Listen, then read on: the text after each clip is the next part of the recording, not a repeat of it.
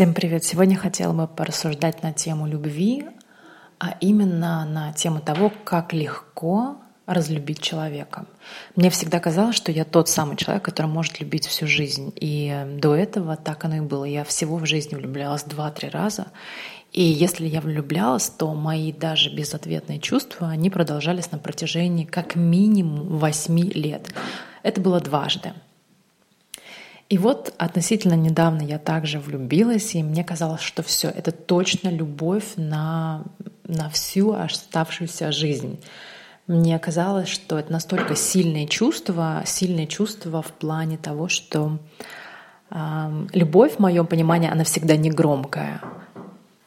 То есть, когда я люблю человека, я не буду кричать об этом всему миру, я просто буду наслаждаться тихо этими чувствами, эти будут чувства только для нас. А, но я поняла, что в какой-то момент, что моя любовь, когда она не подпитывается ничем, она уходит.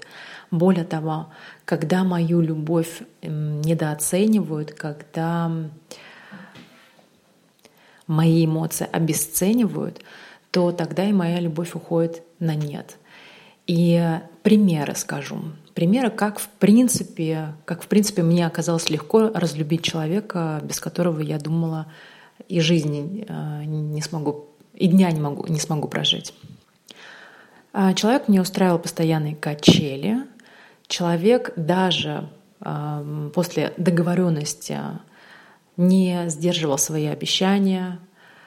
Человек не считал нужным отвечать на мои сообщения вовремя, не не реагировала на мои сообщения так, как я этого бы хотела. То есть были неравные, а, был неравный обмен энергетический.